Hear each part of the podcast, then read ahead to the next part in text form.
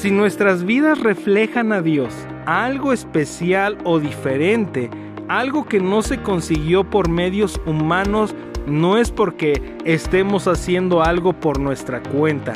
Se debe a que Dios está obrando en nuestras vidas, ha encendido su lámpara sobre nosotros. Él está actuando en y a través de nosotros. Es Dios depositando sobre nosotros un tesoro. Vamos a continuar aprendiendo acerca de Jesús y de todo lo que Él enseñó y vivió, porque Él es nuestro ejemplo, Él es a quien debemos imitar y por supuesto sus palabras son importantes, sus enseñanzas son importantes y todas ellas van a beneficiar nuestras vidas. Mateo capítulo 4 versículo 24 y 25. Y si difundió su fama por toda Siria, y le trajeron todos los que tenían dolencias, los afligidos por diversas enfermedades y tormentos, los endemoniados, lunáticos y paralíticos, y los sanó. Y le siguió mucha gente de Galilea, de Decápolis, de Jerusalén, de Judea y del otro lado del Jordán. En este punto, Jesús está comenzando su ministerio, predicaba el Evangelio, enseñaba el reino de Dios y cosas estaban aconteciendo. Las personas que estaban a su alrededor estaban siendo grandemente beneficiadas y a causa de ello su fama estaba creciendo y mucha gente le estaba siguiendo. Los milagros son una señal característica del ministerio de Jesús, pero yo creo que él tenía en su corazón el deseo de enseñarles palabra y principio, porque su deseo era que ellos pudieran depender enteramente de Dios y que caminaran una vida de continuos milagros y no solamente ocasionales, porque el Evangelio, Dios, Jesús, su palabra quieren tocar cada área de nuestras vidas, porque los beneficios del Evangelio son integrales, porque el Evangelio es un paquete completo.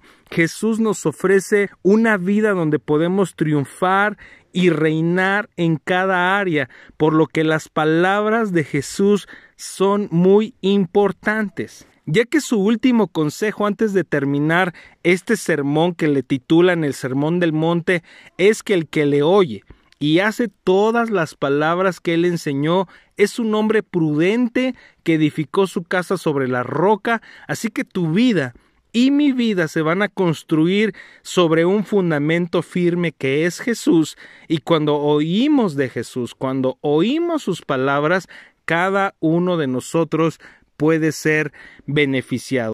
Jesús y sus palabras son inseparables. Así que hagamos como los discípulos, vengamos a Él y escuchemos con atención. Mateo capítulo 5, versículo 1 al 12. Viendo la multitud, subió al monte, y sentándose vinieron a él sus discípulos, y abriendo su boca les enseñaba, diciendo, Bienaventurados los pobres en espíritu, porque de ellos es el reino de los cielos. Bienaventurados los que lloran, porque ellos recibirán consolación. Bienaventurados los mansos, porque ellos recibirán la tierra por heredad. Bienaventurados los que tienen hambre y sed de justicia, porque ellos serán saciados. Bienaventurados los misericordiosos, porque ellos alcanzarán misericordia. Bienaventurados los de limpio corazón, porque ellos verán a Dios. Bienaventurados los pacificadores, porque ellos serán llamados hijos de Dios. Bienaventurados los que padecen persecución por causa de la justicia, porque de ellos es el reino de los cielos. Bienaventurados sois cuando por mi causa os vituperen y os persigan, y digan toda clase de mal contra vosotros mintiendo.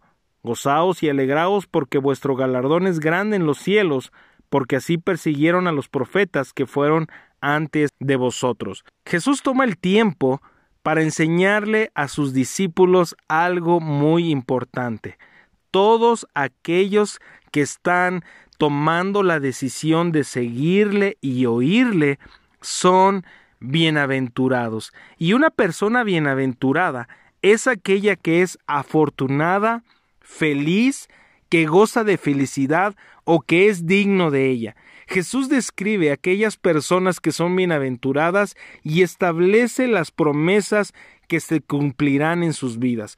Comencemos con el primer grupo. Bienaventurados los pobres en espíritu, porque de ellos es el reino de los cielos. Al andar con Jesús vas a descubrir algo. Él te va a llamar a vivir y hacer cosas que están más allá de tus capacidades. Los que son pobres en espíritu nunca van a pasar por alto a Dios. Sus vidas están totalmente rendidas a Él. Reconocen que le necesitan. Hay otra versión de este versículo que dice, Bienaventurados los que confían totalmente en Él. Los pobres en espíritu reconocen que no pueden por sí solos o en su propia capacidad. Dependen totalmente de Dios y de todos los recursos que Él tiene disponibles. En Santiago capítulo 2 versículo 5 dice, Hermanos míos amados, oíd, ¿no ha elegido Dios a los pobres de este mundo para que sean ricos en fe y herederos del reino que ha prometido a los que le aman, puedes darte cuenta, Dios ha elegido a los que no dependen de sus capacidades, pero que pueden ejercer su fe. Cuando dejamos de lado todas nuestras capacidades y todas nuestras obras para confiar en Dios, veremos que Él va a obrar. Nos colocamos en una posición donde ejercemos nuestra fe, porque con nuestras capacidades podemos lograr ciertas cosas, podemos alcanzar ciertos lugares, pero cuando dependemos de Dios, cuando creemos a Él, mira lo que dice la palabra que puede suceder. En Efesios 3:20, y aquel que es poderoso para hacer todas las cosas mucho más abundantemente de lo que pedimos o entendemos según el poder que actúa en nosotros. El poder que actúa en nosotros es nuestra fe. Cuando nosotros, por nuestra fe, cuando ponemos toda nuestra dependencia en Dios, el reino de Dios y todos sus recursos se hacen disponibles para nosotros y podemos ver a Dios actuar de maneras sorprendentes, aún más allá de lo que habíamos pensado o imaginado. Cuando tú echas mano de las capacidades de Dios, Dios te va a sorprender. Así que eres bienaventurado cuando tú dependes totalmente de Dios. Los pobres en espíritu nunca se apoyan en su educación, su talento o sus capacidades. Mira lo que dice 1 de Corintios 1 26 al 29. Pues mirad, hermanos, vuestra vocación, que no sois muchos sabios según la carne, ni muchos poderosos, ni muchos nobles, sino que lo necio del mundo escogió Dios para avergonzar a los sabios, y lo débil del mundo escogió Dios para avergonzar a lo fuerte, y lo vil del mundo y lo menospreciado, escogió Dios y lo que no es para deshacer lo que es, a fin de que nadie se jacte en su presencia. Si nuestras vidas reflejan a Dios, algo especial o diferente, algo que no se consiguió por medios humanos, no es porque estemos haciendo algo por nuestra cuenta, se debe a que Dios está obrando en nuestras vidas, ha encendido su lámpara sobre nosotros, Él está actuando en y a través de nosotros, es Dios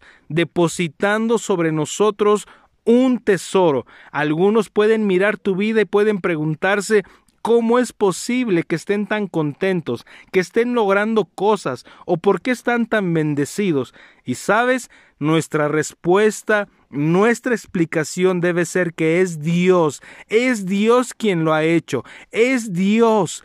Nos hemos rendido a Él a su palabra, a su voluntad y Él está obrando en nuestras vidas. Somos bendecidos por Dios, somos bienaventurados cuando dependemos totalmente de Él. Dios hará de ti el hombre y la mujer que Él soñó que tú fueras. Depende de Dios en tu matrimonio, en tu familia, en tu trabajo, en tus negocios y todos los recursos de Dios estarán disponibles, se van a liberar sobre tu vida. Nunca dejes de confiar en Dios, porque entonces serás bienaventurado, porque el reino se va a manifestar en tu favor.